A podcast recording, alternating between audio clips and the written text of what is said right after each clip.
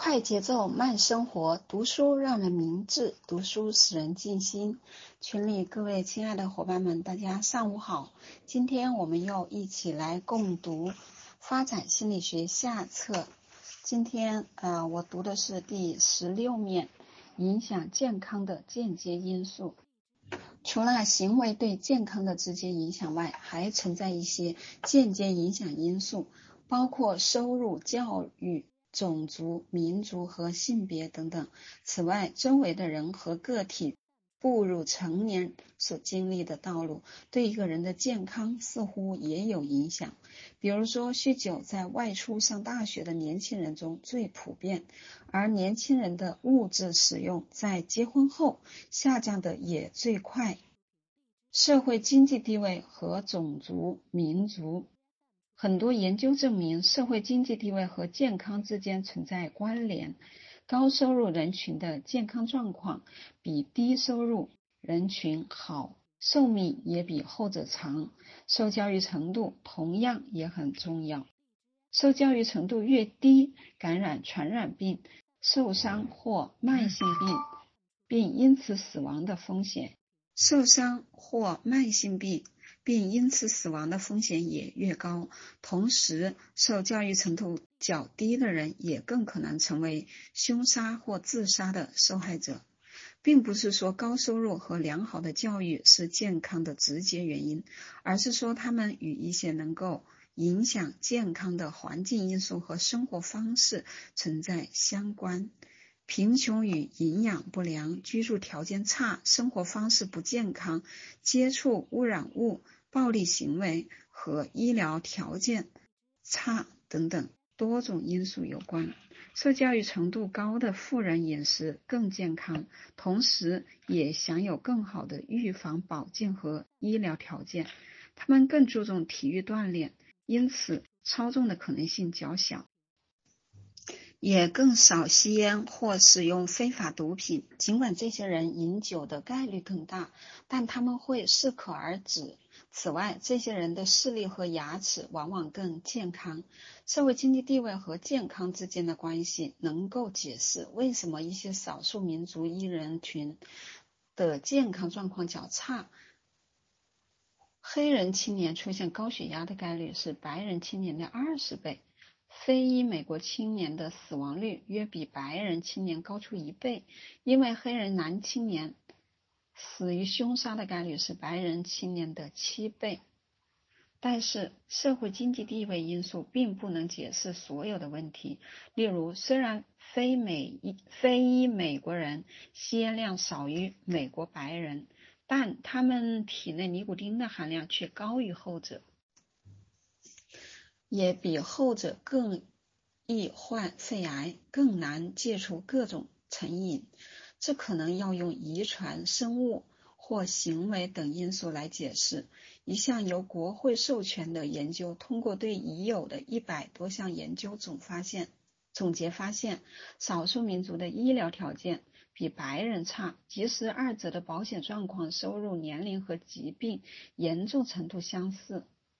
二十世纪九十年代，尽管多数健康指标的种族差距在大多数种族民族中有所减小，但美国印第安人和阿拉斯加土著并不在此列。工伤、交通事故和自杀导致的死亡在种族民族间的差距越来越大。关于种族和健康的关系，我们会在第十五章进一步展开讨论。性别，男性和女性谁更健康？我们知道女性的预期寿命更长，死亡率也更低。女性寿命更长可能得益于双 X 染色体的遗传保护作用，男性只有一条 X 染色体。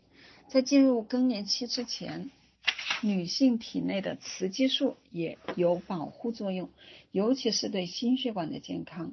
但是，心理社会因素和文化因素也对健康的性别差异有影响。比如说，男性更喜欢从事冒险活动，也更喜欢吃肉食和土豆，却不喜欢吃水果和蔬菜。尽管女性寿命更长，但和男性相比，他们却更多的报告健康状况一般或较差。更常去医院门诊或急诊室，更常因为一些小病去看医生，也更多的报告无法解释的不适感。尽管男性很少因为健康问题而寻求专业帮助，但他们住院时间更长，健康问题也更多，是长期的威胁到生命的疾病。女性更经常看医生，并不一定意味着她们的健康状况真的比男性差，也未必表示这些小毛病是臆想的结果，或是对自己的疾病过分的关注。女性可能只是比男性更关注健康，男性可能觉得生病不是男子汉的表现，而寻求帮助则意味着自己对健康失去控制。研究发现，当男性把健康问题看作非常正常现象，或对自尊的的威胁，或当他们认为其他男性会因此看不起自己时，就会更少在生病时寻求帮助。女性能得到更好的医疗保健，这可能有助于解释为什么他们比男性更长寿。目前，公众对男性健康问题的关注比以前有所增加。阳痿治疗和前列腺筛选检测。把更多以前认为健康的男性带进了医院。现在，由于女性生活方式逐渐趋向于男性化，因此女性的健康模式也在某种程度上与男性趋同。目前，美国死于吸烟相关疾病的人口中，女性占到了百分之三十九。死于肺癌的男性逐渐减少，而女女性却高越来越多。事实上，在白人、黑人和亚太群岛女性的所有癌症死亡病例中，肺癌高居榜首；而在西班牙裔女性中，肺癌也列第二，第二位，仅次于乳腺癌。心脏病死亡率的性别差异正逐渐反过来，部分原因可能是由于男性吸烟率急剧下降，而女性更可能。超重或久坐不动，这些变化趋势有助于解释为什么预期寿命的性别差异从1970年的7.6倍缩小到了2002年的5.4倍。关系与健康，社会关系对健康可能有重要影响。研究已经发现，社会环境中至少有两方面能够促进健康：社会融合和社会支持。社会融合是积极参加、参与各种社会关系和社会活动，担当各种角色，配偶、父母、邻居、朋友、同事等等。社交网络会影响一个人的情绪、健康和健康行为，如体育锻炼、饮食营养和远离毒品等等。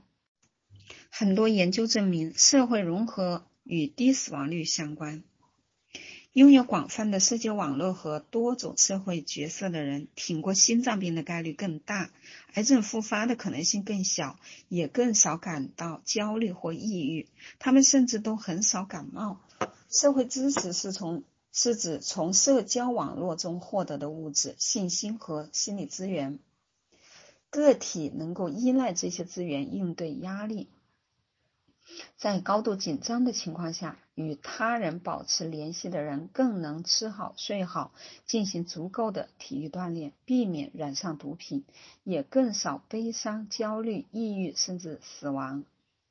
因为婚姻是能够提供社会融合和社会支持的便捷系统，所以结婚通常有益于健康，也就不足为奇。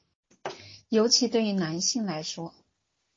一项对十二万七千五百四十五名美国成人的访谈研究显示，相对于未结婚的、同居的、配偶去世的、分手的或离异的人来说，已婚成人的身心往往更健康，年轻人尤其如此。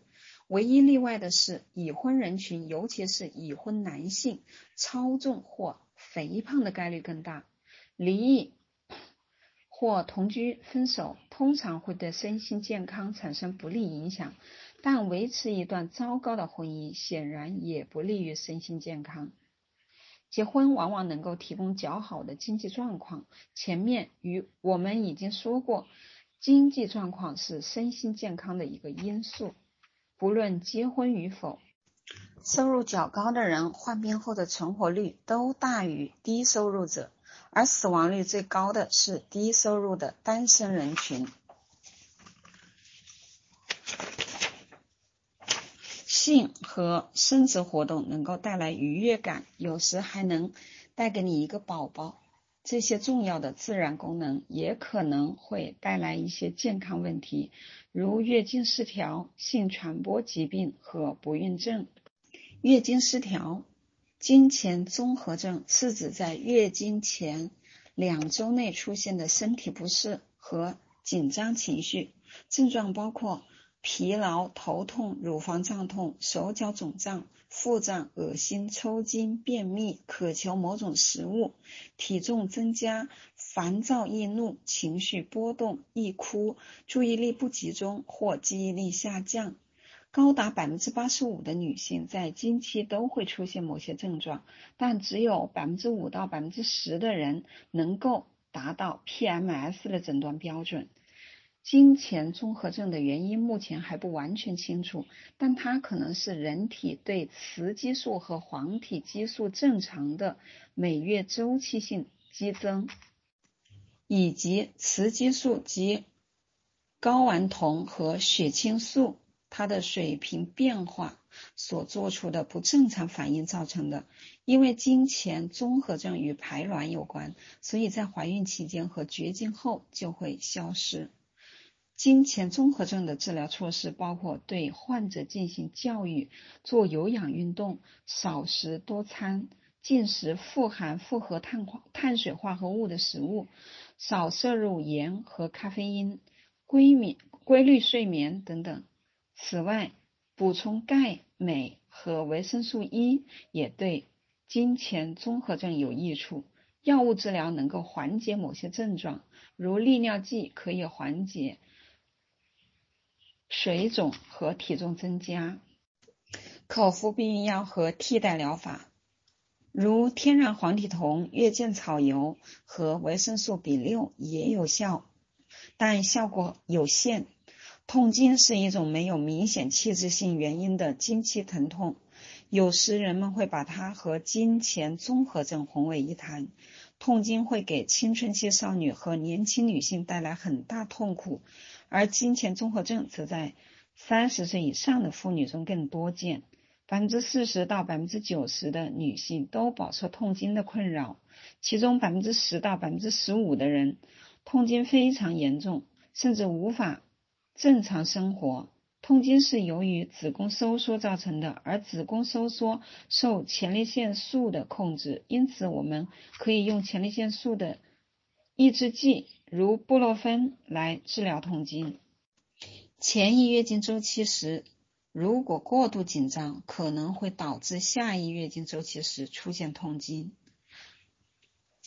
性传播疾病，美国每年约有一千五百万人感染一种或一种以上的性传播疾病，其中一半的人一生都无法痊愈。多数性病的感染率在青少年和青年人中最高，这一点也不奇怪，因为该群体发生危险性行为的可能性最大。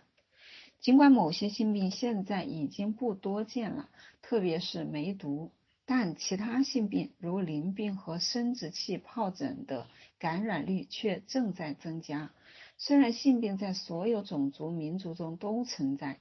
但非裔美国人的感染率高于美国白人，其部分原因是由于贫穷、吸毒和滥交等等。二零零四年十二月，全世界约有三千九百四十万人感染艾滋病，其中年龄最大的四十九岁，最小的只有十五岁。当年新增艾滋艾滋病感染者的四百三十万，所有感染者中有两百六十万人死亡。自2002年以来，世界各地感染艾滋病的人数都在增加，其中非洲东部和中部以及东欧增长最快。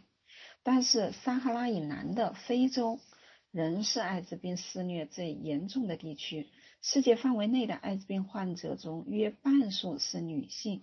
新感染的患者中，女性所占的比例正在逐渐增加，尤其是在一些异性性接触传染较普遍的地区，如撒哈拉以南的非洲和加勒比地区。吸毒者共用被污染的皮下注射针头，同性恋或双性恋男性进行无保护的性行为及嫖娼是美国艾滋病传播的主要途径。由于输血或血液制品感染艾滋病的只占约百分之一，艾滋病。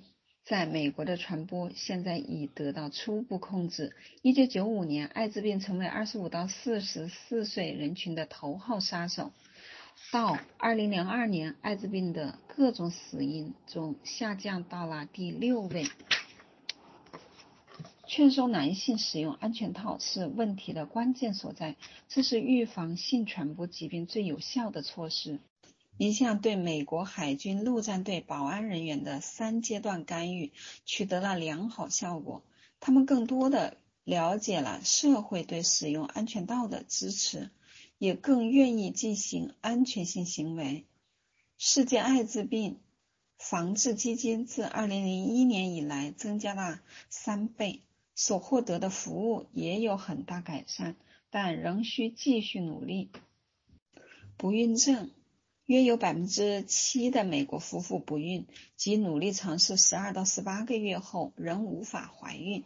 女性的生育力在接近三十岁时开始下降，在三十到四十岁之间会显著降低。